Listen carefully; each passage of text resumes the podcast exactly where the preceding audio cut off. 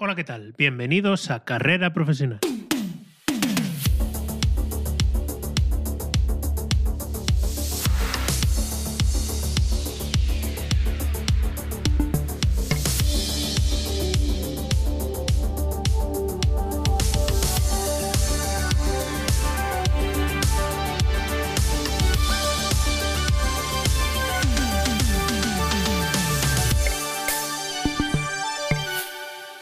Bienvenidos a este tercer episodio del programa Carrera Profesional, el podcast donde hablamos de todos aquellos temas que te ayudarán a crecer y a mejorar en tu carrera.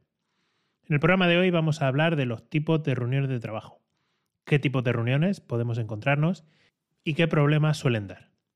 Pero antes de iniciar el tema de hoy, te animo a que te apuntes gratis a mi lista de correo que encontrarás en carreraprofesional.com barra lista, donde recibirás de forma gratuita cada semana en tu correo una recopilación de artículos interesantes, consejos de productividad para ti y para tu equipo, herramientas que te ayudarán en tu trabajo, productos para utilizar en tu día a día y también recomendaciones de libros, series y películas que te servirán para desconectar y también para formarte. Recuerda que no todo es trabajo. Y por último, plantillas y recursos para Notion, una herramienta indispensable que te animo a que pruebes. Recuerda apuntarte gratis en carreraprofesional.com barra lista. Muy bien, pues comenzamos con el tema de esta semana. Las reuniones. Las reuniones no son extrañas para nosotros. Incluso antes de empezar nuestra carrera profesional, hemos tenido que lidiar con ellas. Hemos asistido a reuniones de vecinos, reuniones del instituto, de la universidad, quizás reuniones de alguna asociación o grupo al que pertenezcamos, reuniones de padres, etc. Las reuniones son uno de los pilares claves dentro del trabajo en equipo. ¿Por qué? Porque esas reuniones pueden ser muy útiles. Por ejemplo, hay reuniones de actualización de estado, que son reuniones regulares de equipo, o quizás de un proyecto donde se ve el progreso, los desafíos, los próximos pasos, y son útiles para que ese proyecto o el equipo siga avanzando en los objetivos. También hay reuniones que son necesarias para comunicar ciertas decisiones o noticias a nuestro equipo. También hay reuniones para resolver ciertos problemas o conflictos internos que se puedan producir.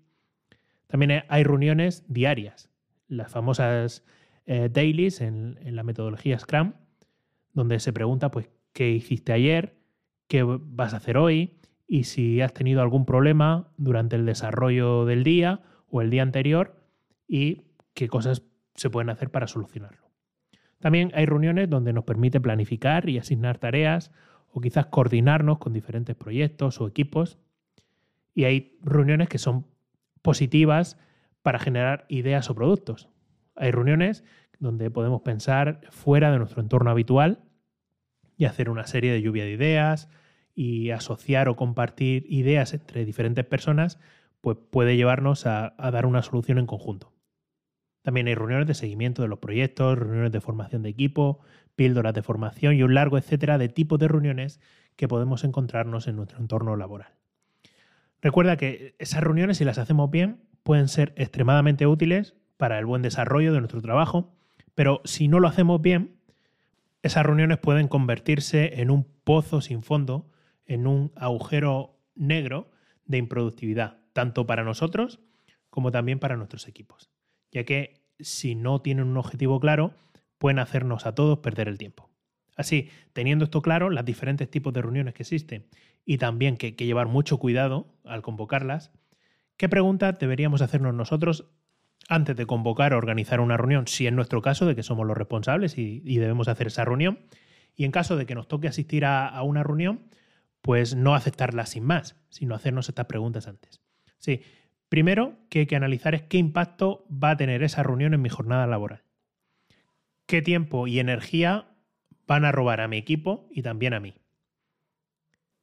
¿Y qué tipo de reuniones estoy convocando o estoy asistiendo últimamente?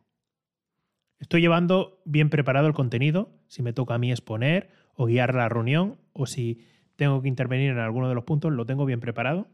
Y por último, ¿estoy viendo los resultados de las reuniones? ¿Son provechosas esas reuniones? Pues estas preguntas son las que deberíamos hacernos antes de convocar o de asistir a una reunión. Por término general, abusamos de las reuniones.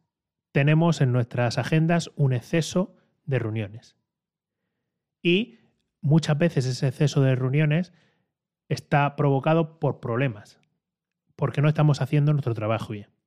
Quizás tenemos una mala organización como líderes de un proyecto y tenemos que convocar reunión para enterarnos de cómo van los asuntos, o quizás no sabemos comunicarnos de forma efectiva o hacerlo por otras vías usando otros medios, como puede ser el correo electrónico, o quizás una herramienta colaborativa, como puede ser un Slack o un Microsoft Teams, donde esté todo tu equipo.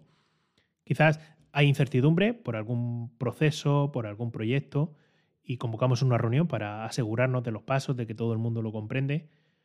O quizás tengamos esa costumbre. Comenzamos nuestra carrera profesional en empresas donde la costumbre era reunirse y no ser productivos a la hora de convocar esas reuniones. O quizás convocamos esa reunión para sentirnos apoyados por todos los miembros del equipo. O tenemos que tomar una decisión importante y convocamos esa reunión para justificar la decisión o para diluir la responsabilidad entre todos. O, por último, que lo he visto en muchas ocasiones, hay personas que quieren demostrar que ellos son los jefes. Sacan el látigo y demuestran en esas reuniones que ellos tienen el poder cuando hay algún problema o cuando pues, el ambiente en el equipo no es, no es el acertado. Sí, sea como fuere, estos son algunos de los problemas que hacen que muchos profesionales convoquen reuniones. Hay cierto tipo de personas que les encanta reunirse, que padecen, por así decirlo, un síndrome de reunionitis. Quizás has escuchado alguna vez la, la frase que en una reunión no se trabaja sino que se habla de trabajo. las reuniones en sí no sirven de nada. No nos contratan a ninguno de nosotros por sabernos reunir. Lo que convierte una reunión en útil es lo que pasa en ella, lo que pasa después de la reunión. El que solucionemos los problemas por los cuales necesitamos esa reunión. Si no lo hacemos así, puede ser una pérdida de tiempo y algo improductivo para nosotros. ¿Qué errores son comunes en las reuniones? Pues en mi experiencia fallamos antes, durante y después de las reuniones. Antes, porque no pensamos el objetivo de la reunión. No tenemos una agenda preparada. Convocamos a muchas personas y muchas de ellas pues ni deberían asistir a esa reunión. No tenemos un objetivo en mente. No usamos esa reunión para solucionar un problema. Eso antes de convocarla.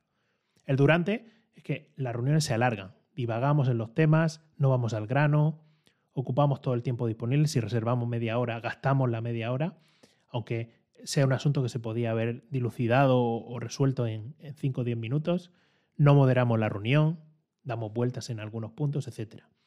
Y después de la reunión también se falla porque no establecemos tareas y personas encargadas de completarlas y no hacemos un seguimiento, tanto en el acta de reunión como después, a que esos acuerdos a los cuales hemos llegado se cumplan.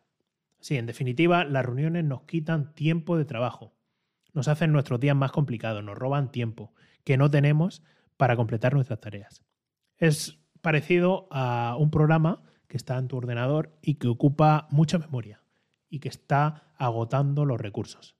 Y mina la batería. La batería baja rápidamente. Es un programa en segundo plano que te quita la energía.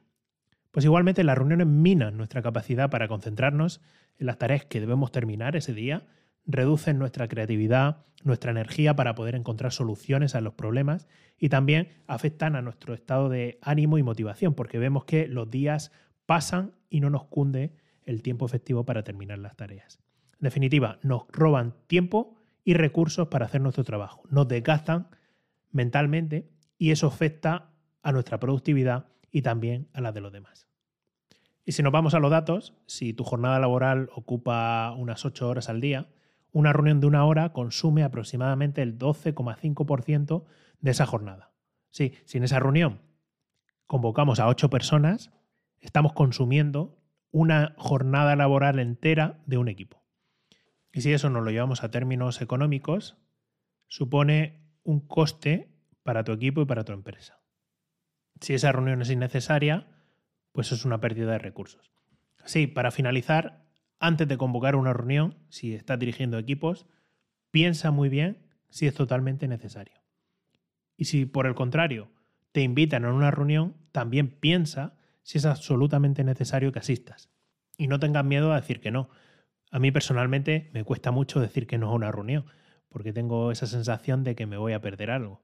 Pero en mi experiencia, si algo es absolutamente necesario, te va a llegar por otra vía. Así, si puedes asistir al menor número de reuniones posible, hazlo porque eso te ayudará a mejorar tu productividad. Hasta aquí el programa de hoy, donde hemos visto pues, algunos tipos de reuniones de trabajo y también los problemas que ocasionan. Darte las gracias por escuchar este episodio del podcast Carrera Profesional. Espero que te haya gustado y si es así, te agradecería por favor que te suscribas a este programa donde lo estés escuchando. También que compartas en redes sociales si te ha parecido útil esta información.